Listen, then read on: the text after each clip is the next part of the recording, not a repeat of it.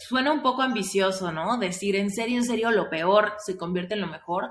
Sí, porque cuando te atreves a dar ese vuelco hacia adentro, cuando dejas de ver hacia el pasado o hacia tu ex o hacia el jefe que te trató mal, ¿no? O hacia la herida de abandono de tu infancia, cuando dejas de mirar hacia atrás, ya te permite sentir las emociones, identificar lo que pasó y de repente dices, bueno, que voy a asumir que yo soy responsable de mi felicidad, lo que tenemos que hacer es ir hacia adentro. Y ahí viene, empieza el autoconocimiento. Realmente quién soy yo, realmente quién, qué me gusta, realmente qué es lo que me motiva, cuáles son mis talentos, qué es lo que quiero crear en mi futuro. Yo, no porque es lo que todos quieren, lo que todos mis amigos tienen, lo que mis papás esperan de mí, sino realmente qué es lo que a mí me hace vibrar dentro de esta, este cuerpo de carne y hueso, ¿no? Y ahí es donde empezamos a encontrar que el corazón nos habla. El corazón nos empieza a hablar a través de anhelos y a través de deseos y a través de sueños. Hay veces sueños que parecen guajiros, pero últimamente son nuestros sueños. Y entonces, cuando empezamos a seguir ese mapa, primero el primer sueño, luego el segundo, lo que queremos, luego el tercero, de repente uno nos reta más y nos tarda más tiempo, pero de repente vamos siguiendo estilo conductor, que nos lo va marcando el propio corazón, vamos a tener que empezar a desprendernos de todo lo que nos opaca. Y todo lo que nos opaca son las máscaras, protectores de defensa, los mecanismos aprendidos, creencias heredadas. Y va a ser un camino un poco retador empezar a liberarnos de todas esas costras de información que nos han como alimentado, ¿no? Desde que somos chiquitos. Pero pasa algo muy interesante empezamos a vibrar en sintonía con nuestros sueños cuando nos quitamos todo eso que no es nuestro y solamente fue aprendido. Y entonces somos capaces de empezar a diseñar activamente nuestra vida. Reinvéntate. Empieza por tu mente, tu corazón y tu espíritu. Eres perfecto y eres perfecta tal como eres. Solo tienes que darte cuenta. Libérate de tus complejos, de tus creencias limitantes, crea tu vida y recibe todo lo que necesitas. Asume ya la identidad de quien anhelas ser. Yo soy Esther Iturralde, Life Coach Espiritual. Este es un espacio seguro para que recibas las herramientas, las epifanías y los parteaguas para que de una vez por todas te liberes del deber ser social, cultural o religioso. Mi misión es abrir brecha, hacer las preguntas incómodas para que conectes contigo y con Dios. El resto lo decides tú aparte me emociona mucho porque alguna vez eso mismo era la mayor confusión que a mí me tenía dando círculos sin tener a dónde llegar, ¿no? Y fíjate, yo creo fielmente que somos seres espirituales, pero ahorita tenemos la experiencia física, ¿no? La experiencia de la vida. Tenemos un cuerpo de carne y hueso, tenemos un sistema nervioso, eh, tenemos una personalidad y en esta vida el mayor regalo que tenemos es la posibilidad de sentir. Sentir que todo el abanico de emociones, desde las emociones densas, ¿no? Como el coraje, la frustración, la ira, la tristeza, la melancolía, todas esas emociones que quizá no nos gustan, pero son parte del espectro de la experiencia humana, y también las del otro lado, las que perseguimos, amor, plenitud, abundancia, paz, ¿no? Todas esas que, que todos vamos persiguiendo en la vida. Pero ¿qué pasa cuando las juzgamos? ¿Qué pasa cuando decimos, híjole, es que hace ratito, por ejemplo, estaba platicando con una chava que me decía, no debería de sentir enojo y frustración. Entonces yo le decía, pero ¿por qué no? ¿Por qué no sentir ese enojo y frustración si ya está en ti? Obviamente no, no voy a decir, ¿por qué no en un mes nos enojamos todos si estamos en frustración? No, pero si la emoción ya está ahorita en ti, a través de un proyecto que no jala, a través de un pleito en una relación, a través de alguien que se enferma, a través de, o sea, a ti que se te poncha la llanta del carro, ¿no? Y viene el enojo y frustración. Cuando nosotros decimos es que yo no debería de sentir esto, estamos de alguna manera juzgando y metiéndole un poquito de ego para decir, no es que yo debería de sentirme agradecida todo el tiempo o feliz todo el tiempo. Y muchas veces nos comparamos, otros están peor que yo y cómo puedo hacer que yo ahorita me esté sintiendo enojada o que yo ahorita esté triste o que yo ahorita tenga ansiedad, ¿no? Entonces, cuando nosotros juzgamos las emociones, lo que hacemos es que las ignoramos y ¿qué crees? No se van, no se van a ningún lado, se quedan almacenadas en nuestro cuerpo. El cuerpo tiene una memoria celular. Cuando tú y yo bloqueamos las emociones que ya están en nosotros, pero las juzgamos y no las queremos sentir, podemos usar un montón de herramientas. La evasión, cualquier adormecedor, cualquier cosa que nos distraiga de lo que está pasando de nuestra piel hacia adentro. Y lo único que logramos es que nos desconectamos del corazón. algo importante y que de hecho es el subtítulo del libro que dice, para sanar hay que sentir. ¿Por qué significa eso? Es que cuando tú y yo nos atrevemos a sentir el enojo, cinco minutos, sentir el enojo sin juzgarlo y decir, híjole, qué enojada estoy, que ya llegué tarde, que se me ponchó la llanta, que esto me pasó, que esto no salió, que esta persona me mintió, lo que sea. Pero yo me permito sentirlo y no veo el enojo como una mala característica de mi personalidad o algo que me haga a mí una mala persona, etcétera. Si yo lo, lo siento en un lugar controlado, de una manera segura, donde le doy voz a mis emociones, cambia el enojo y se transforma en la siguiente. Las emociones se van transformando si nos permitimos sentirlas. Y si no, las perpetuamos y llevamos una vida tratando de bloquear tristezas, enojos, humillaciones, un montón de cosas y terminamos viviendo una vida que no llega a ningún espectro, ni a las malas porque no me permito sentirlas al 100% aunque las traigo encima, ni las buenas porque estoy atorada en un limbo. Y es ahí como pasamos una vida de monotonía, aburrimiento, indiferencia, falta de conexión, falta de creatividad, porque si no me permito sentir, pues me voy a quedar atorada en este limbo donde todo es como neutro, pero una neutralidad para la que no estamos diseñados. Por eso se siente como un vacío cuando nuestra vida está tan plana. Y además algo, Esther, que a mí me gusta, dices, cómo sanar el corazón, porque también de pronto puede haber personas, y, y me incluyo, que todo queramos que sea así como happy land, ¿no? Todo el tiempo estamos muy felices y tratando como de cambiar la emoción a positivo, pero después de leerte dijo, no, espérate, también se vale estar triste, también se constituye, o sea, el, sentir estar triste, estar enojado, estar frustrado, ¿no? Estar estresado. Y justo en esta parte, háblanos de esto, de cómo podemos sanar, cómo, cómo aprendemos a identificar y, posteriormente a sanar ese corazón. Okay. Fíjate, ahí en eso me gustaría iniciar con el con como derrumbar el cliché de que el tiempo sana, ¿no? Hay veces que decimos, claro, pues es que ahorita salí lastimada o estoy pasando por un duelo, una pérdida de algún tipo y me genera dolor y quiero sanar, pero no hago absolutamente nada para sanar, lo único que hago es dejar que pase el tiempo. Y vamos a poner un, ejemplo como muy tangible. ¿Qué pasa si yo ahorita me caigo y me rompo la pierna en mi casa? ¿No? Y digo, me rompí la pierna, me duele cañón, necesito sanar mi pierna, pero el tiempo sana todo. Entonces aquí me quedo. Aquí me quedo y le pido a alguien que me dé morfina para que no me duela tanto y me espero seis meses con la pierna rota o con la rodilla dislocada, ¿no? Y no hago nada para curarla, solo dejo que pasen seis meses. ¿Qué va a pasar con mi pierna? Quizá el hueso ya soldó, pero chueco. Quizá voy a andar cojeando. Quizá, ¿no? Van a pasar un montón de cosas, porque aunque el tiempo hizo que el dolor como que se disipara, eso que se rompió nunca tuvo una ayuda realmente para enderezar aquello que está torcido a raíz de esa caída, a raíz de ese fracaso, de esa desilusión, de esa infidelidad, de ese shock, lo que sea que pase. Entonces, lo que yo propongo es, no solamente es que pase el tiempo sin que yo haga nada. Si realmente queremos sanar, tenemos que atrevernos a mirar la herida y a empezar a limpiar. Si yo ahorita tengo una herida abierta, jamás la voy a coser sin limpiar primero, sin desinfectar primero.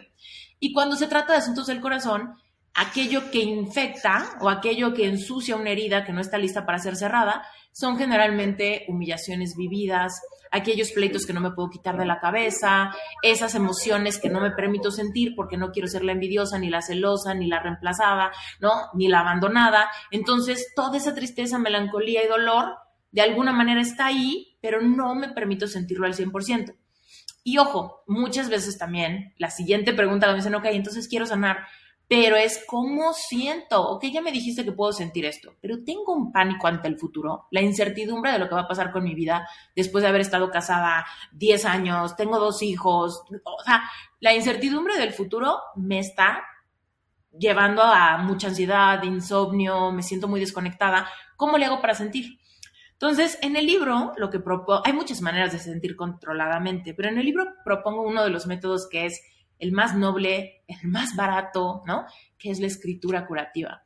Cuando tú y yo vamos a poner en papel todo el mal viaje que hay en nuestra cabeza, todas esas ideas de cómo le voy a hacer, me voy a quedar sola para siempre, no tengo dinero, ¿a dónde me voy a mudar? No, tengo un proceso legal encima, ¿no? Muchísimas cosas pueden estar enredadas, ¿no? En el libro hay una ilustración de un cerebro todo enredado y cómo de repente sale un hilo y empieza a generar una bolita nueva. Los problemas siguen ahí, Sin embargo, si tú y yo los ponemos en el papel, pasamos por un proceso cognitivo muy interesante donde tenemos que jerarquizar, priorizar y ordenar coherentemente nuestras ideas y nuestros miedos. Y eso es sumamente sanador y muy curativo. Cuando realmente escribimos desde el corazón, probablemente vamos a llorar al mismo tiempo, probablemente vamos a encontrar respuestas ahí, vamos a encontrar nuestros focos rojos, ¿no? Aquellas cosas que no quise ver en el pasado, ¿no? Y que ahora puedo ver con claridad. Entonces, Muchas cosas podemos hacer, por supuesto, para empezar a sentir y en ese proceso es como si estuviéramos enderezando el hueso que se rompió, ¿no? resanando esa rajadura, ese boquete, ese hoyo, bueno, lo tenemos que enfrentar, lo tenemos que resanar, lo tenemos que cubrir, tenemos que encontrar dónde está aquí la creencia de que yo no soy suficiente gracias a que esto me pasó. Ese boquete de la insuficiencia o del no me gusta ser yo, o el de tengo mucha culpa, o el de siempre me pasa lo mismo. Todas esas cosas son síntomas de suciedad en la herida. Si yo no les doy respuesta a esas preguntas que me hacen tener esas noches de insomnio, es como no hacer nada para curar y solamente esperarnos, ¿no? En el dolorazo a que el tiempo haga magia. Y el tiempo no hace magia. Claro. Ahora, mencionas varias cosas que me parecen interesantes porque también eh, estoy tratando como de partir sin, sin, dar todo el libro porque hay que leerlo, chavos. Tienes estos 12 capítulos y hablas de, de, este apartado de la codependencia, que a veces es en reconocerla y también eh, cuando dices, no, pues es que estoy en, en el laberinto o estoy en, en, el problema y nunca salgo de él, pues es porque hay, hay, hay, estos rasgos de codependencia y sí se necesita ayuda para salir de ellas. O sea, eh, debe haber una autoconciencia y reconocimiento y si no quieres, tú no, si no quieres tú no vas a salir, pero sí, sí se requiere apoyo. Entonces, hablar qué es, cómo puedes tú ir, como dice, decían las abuelitas, que te vayan cayendo los 20, ¿no? que vayas entendiendo y decir, ah, sí, puedo ser eh, candidato a, y la otra, cómo te reconstruyes, ¿no? De entre los pedazos y cómo cambias para que realmente salgas de, de, de ese laberinto, de ese hoyo. Sí. Mira, la codependencia eh, de repente es confusa porque nos impone la palabra, nadie queremos ser codependientes, ¿no? Con nuestra mente racional súper hábil para decir, obviamente yo no quiero caer en eso, pero en realidad la codependencia es el común denominador, es el común denominador. Somos codependientes a menos que estemos intencionalmente tratando de no serlo. Entonces, por ejemplo, a mí si me hubieran preguntado, ¿eres codependiente? Yo les hubiera dicho, no, al revés, o sea, nuestra relación nos amamos tanto, somos súper pasionales, somos súper dramáticos los dos, porque vivimos las emociones a flor de piel. Yo no hubiera dicho jamás que era codependiente. Pero después entendí que era la codependencia, que se los voy a decir aquí rapidísimo, evidentemente en el libro está mucho más largo, no crean que ya les ahorré el capítulo, pero dice que la codependencia es básicamente cuando le damos a otra persona la responsabilidad de nuestra felicidad. Entonces, tú me haces feliz a mí y yo te hago feliz a ti. Eso pasa en el amor, pero también pasa, por ejemplo, en relación mamá-hijos o papá-hijos, ¿no? De yo me sacrifico por mis hijos y si ellos son felices, entonces yo soy feliz. Eso es súper codependiente. Yo estudio esto para que mi papá esté orgulloso de mí, porque si él está orgulloso de mí y él se siente bien, entonces yo soy feliz a través de eso que veo que él siente. Ah, todo eso es codependencia medio disfrazada de lealtad, de amor, de valores.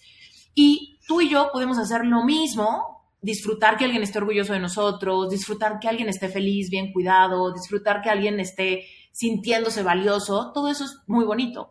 Mientras que no sea el rebote de lo que veo en alguien más o lo que alguien más me dice, lo que me hace a mí sentirme en paz, feliz, útil, valiosa, ¿no?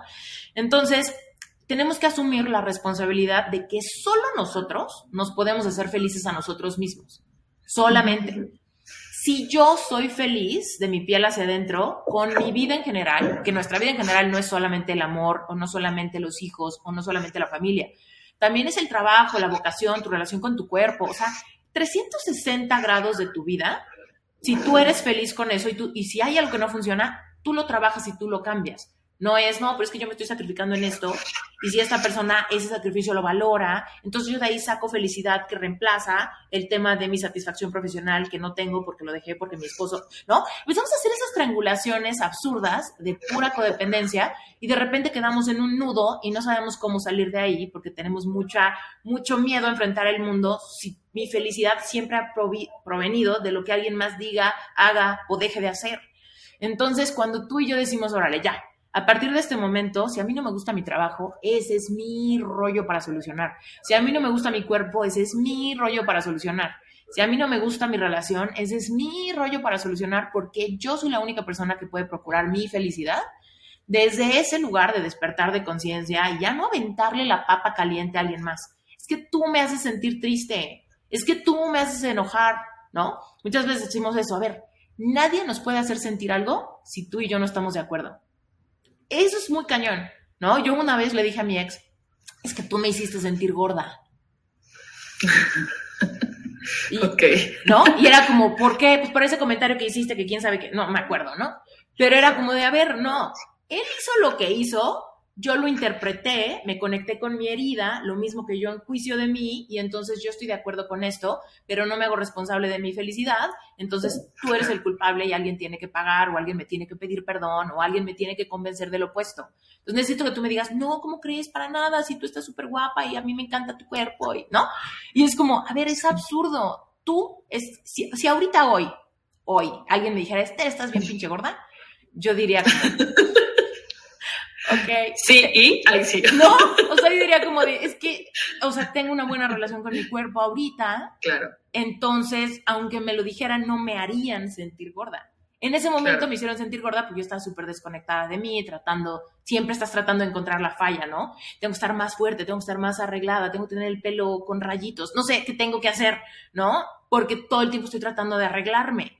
Entonces, o sea, de arreglar lo que está mal en mí para ser más suficiente, para ser más algo. Pero siempre es un esfuerzo de afuera y quiero que los demás lo vean, lo validen y me recuerden que lo estoy haciendo bien.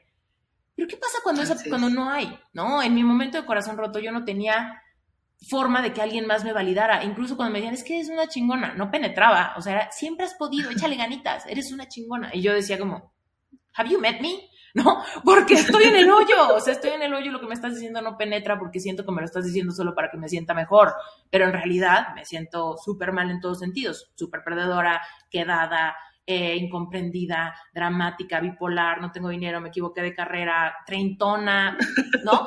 Y era, era, o sea, no, no importaba lo que me dijeran, yo estaba convencida de que todo estaba mal.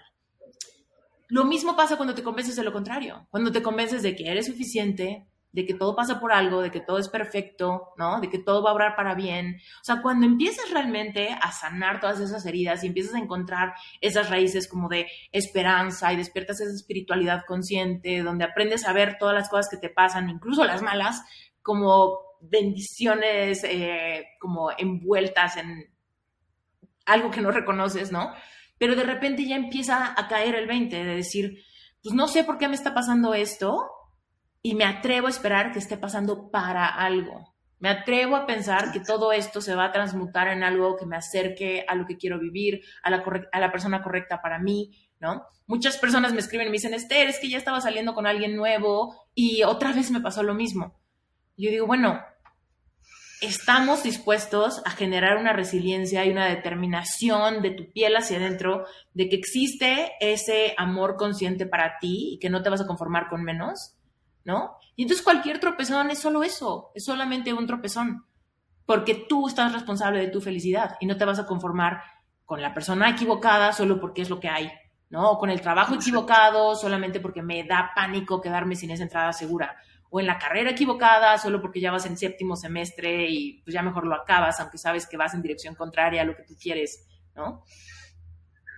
Wow, estoy, estoy ahorita, aparte porque hay ejercicios, o sea, aparte de todo lo que está hablando Esther, hay ejercicios justo en cada apartado para que, ok, no me quedó claro, bueno, me voy a, someter al ejercicio y bueno, pues cada uno hace su ejercicio personal y queda, pero contundencia de que ya, o sea, está como el ABC para salir de, ¿no? Hay una segunda parte, eh, a partir del capítulo 6, donde ya nos vas a hablar justo de descubre tu universo. Me encantaría que todos descubriéramos nuestro universo. Creo que ahí es como el gran paso, el gran salto de, de no vivir como en esto que tú decías. O sea, no necesitas que las personas te validen, no necesitas eh, dudar, no necesitas tener miedo. Lo que necesitas es autoconocimiento. Nos, me gustaría que nos platicaras qué es esto de descubrir nuestro universo, Esther. Ay, me encanta esa parte. Y es que, fíjate, eh, la primera parte se llama Lo peor que me ha pasado, ¿no? Y la segunda parte que mencionas se llama Es lo mejor que me ha pasado. Y es un poco, o sea, suena un poco ambicioso, ¿no? Decir, en serio, en serio, lo peor se convierte en lo mejor.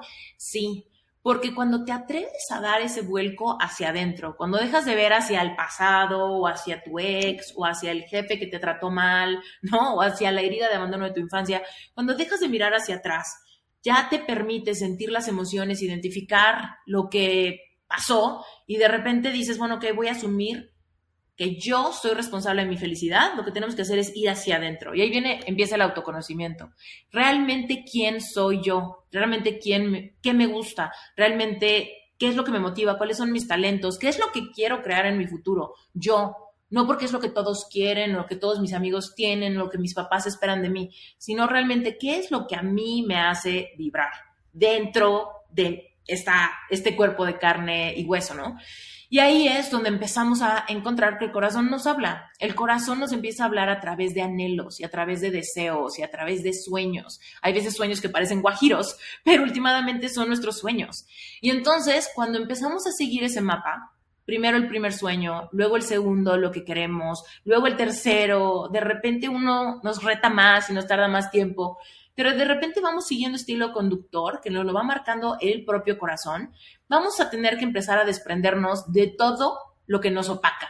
Y todo lo que nos opaca son las máscaras, protectores de defensa, los mecanismos aprendidos, creencias heredadas. Y va a ser un camino un poco retador empezar a liberarnos de todas esas costras de información que nos han como alimentado, ¿no? Desde que somos chiquitos. Pero pasa algo muy interesante.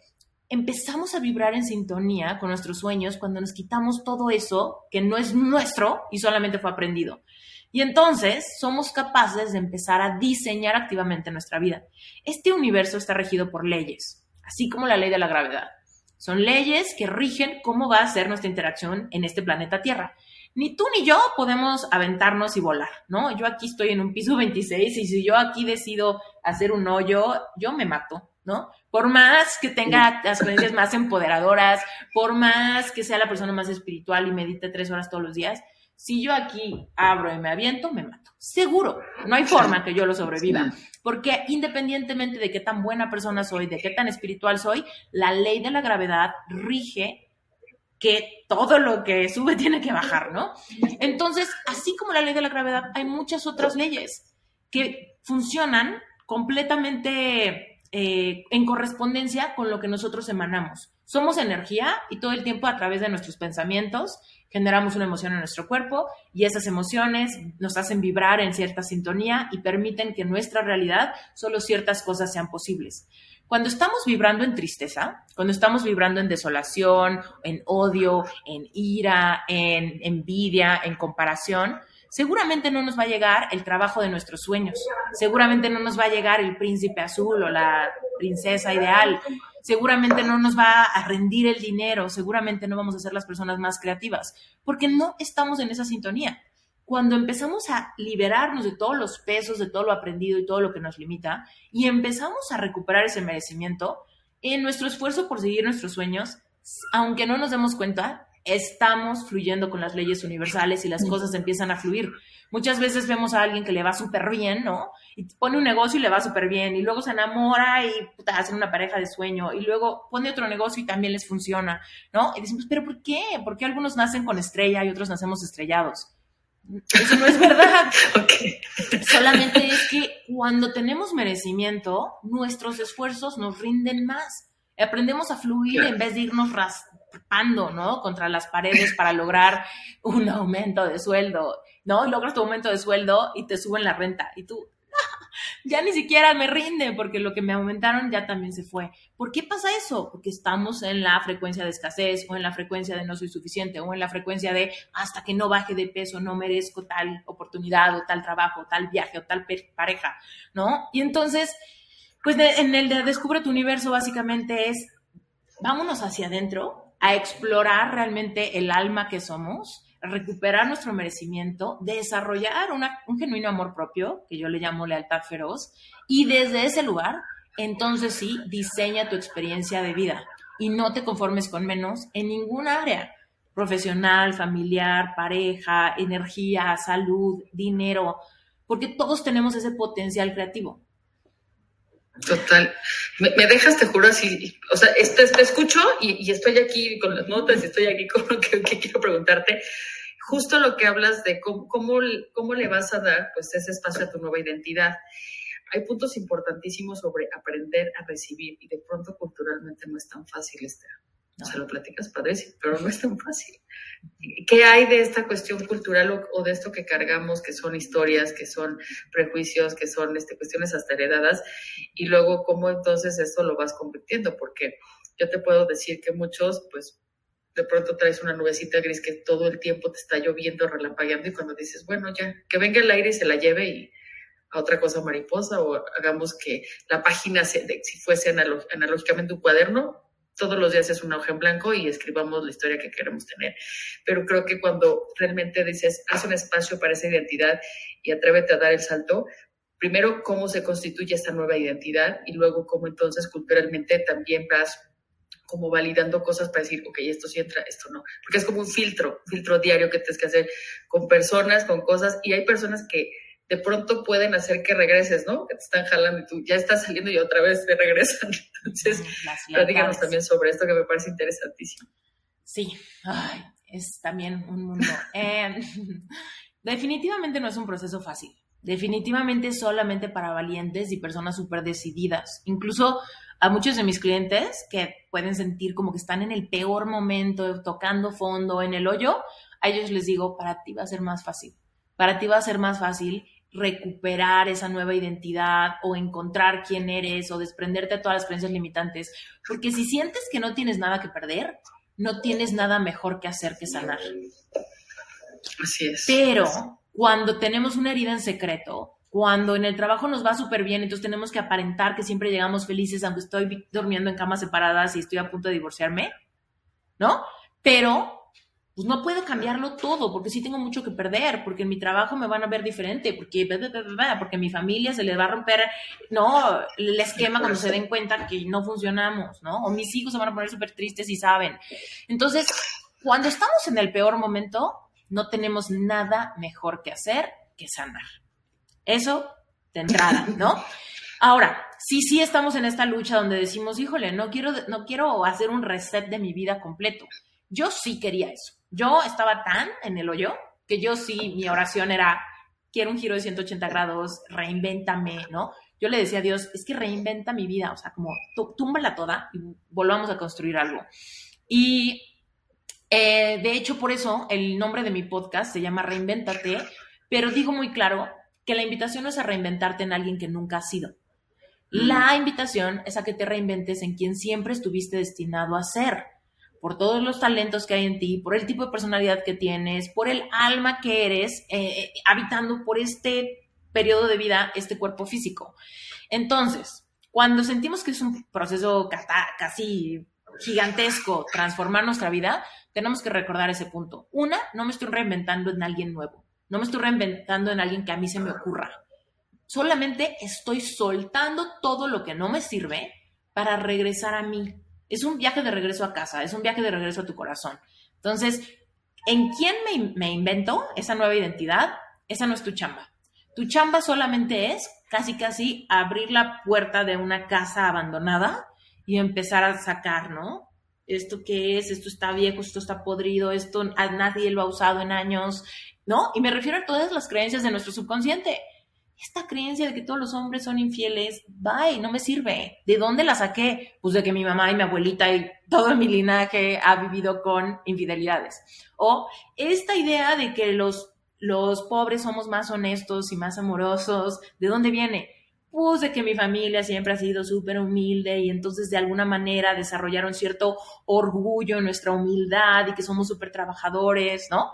Y entonces eso me hace rechazar abundancia porque no quiero perder esa lealtad familiar, porque entonces, ¿ya quién soy yo si no mis cartas de presentación son qué tan trabajador soy, qué tan humilde soy, ¿no?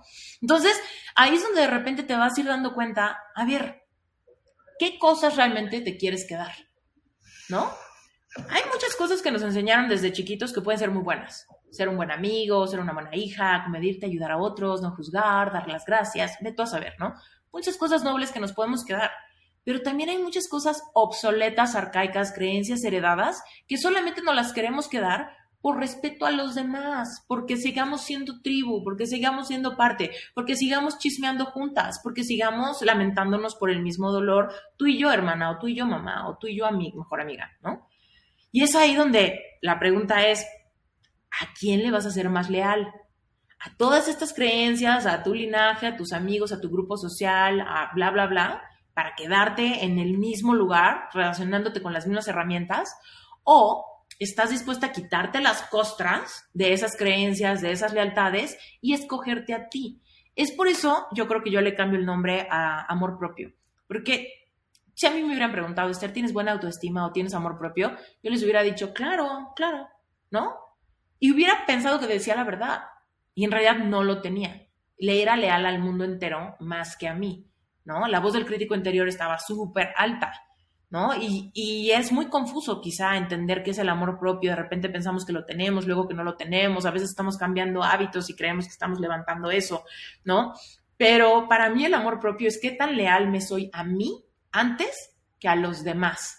Eso no quiere decir que no ame a mi familia, a mis hermanos, a mis amigos, a mi pareja, por supuesto que los amo, pero me tengo que amar más a mí para permitirme ser quien siempre estuve destinada a ser sino siempre voy a estar en la sombra de que los demás me aprueben para evolucionar en mis pensamientos, en mi espiritualidad, en mis creencias, en lo que es posible para mí, ¿no? Y muchas veces en la vida cuando las cosas empiezan a fluir, nos da vergüenza contarle a los demás, porque van a pensar que ya no es igual, porque si yo tengo mucho dinero y mis amigos no, pues entonces, ¿cómo les digo? Me siento horrible. O si todo el mundo cree en esto y yo ya no creo en eso, pues no les quiero decir porque se van a enojar, se van a asustar o van a decir que me volví, volví loca, ¿no? Entonces ahí es donde yo siempre me prometo a mí serme leal, escogerme primero a mí. Y lo más curioso es que en vez de que eso sea algo egoísta, lo que sucede es que llenamos nuestra copa tanto, nuestra copa de validación, aceptación en in-house, ¿no? De nuestra piel hacia adentro llenamos esa copa, que de repente nos damos cuenta que podemos darnos a los demás como nuestra mejor versión. Y en serio me puedo dar como la mejor hija, como la mejor esposa, como la mejor amiga, como la mejor hermana, como la mejor jefa, ¿no? Porque desde ese lugar ya no necesito que tú lo hagas, ya no necesito que tú tengas una reacción que a mí me haga sentir valiosa. No, ya es, yo me estoy autoescogiendo. Por ende, puedo no juzgarte y darte lo mejor de mí. Y eso es lo más bonito que podemos hacer cuando vamos encontrando nuestra nueva identidad. Ahora, último tipcito en eso, no es un camino lineal. Va a haber bajones y va a haber subidones y va a haber momentos en los que todo vaya súper bien y de repente algo va a pasar, alguien se va a enojar, alguien te va a criticar o simplemente tú vas a necesitar tomar un segundo aire porque el cambio tal vez puede sentirse también súper abrumador para tu propio sistema nervioso, que de repente tenemos que entender que el camino tiene valles, que el camino tiene, ¿no? caminos soleados y, ¿no? Y hay veces que el calor está de la fregada, que el frío está cañón, ¿no? Entonces, la resiliencia también es bien importante, la determinación de saber que no me voy a detener hasta no ser plena, hasta no realmente ir tras mis sueños y nunca conformarme con menos de lo que mi corazón anhela y disfrutar el proceso. No voy a postergar mi felicidad hasta que mi cuerpo sea perfecto, mi pareja llegue, tengamos dinero, teque, teque. No, es ahorita acepto lo que hay porque es lo que necesito y genero resiliencia para que en los bajones no me traume y abandone el proceso, ¿no? Oye, Esther, aparte nos recuerdas justo, que es esta última parte de la entrevista, que cuando llegas al capítulo enamórate de ti mismo, enamórate de ti, y lo que ya mencionabas de esa lealtad feroz, y nos das ejemplos, y luego también cierras con un ejercicio, pues nos hablas hasta del arte de amarte, del arte de descubrirte, y, te, la verdad te agradezco porque el que nos recuerda es que el único que tiene el poder sobre el cambio, sobre lo que piensas, percibes, sientes y te duele y te, te lastima, eres tú, nadie más. O sea, sí, es como tan sencillo, pero ya como nos fuiste llevando desde un, vamos a llamar así, pues diagnóstico o autodiagnóstico, descubrimiento, autodescubrimiento, y luego ya nos dices, bueno, ahora pues ya, ya, ya tienes esas alas, es momento de volar, o sea, ya, ya gateaste, ya, este, ya intentaste desde cierta altura, ya intentaste con diferentes eh, herramientas, bueno, pues ahora ya estás listo, ahora atrévete.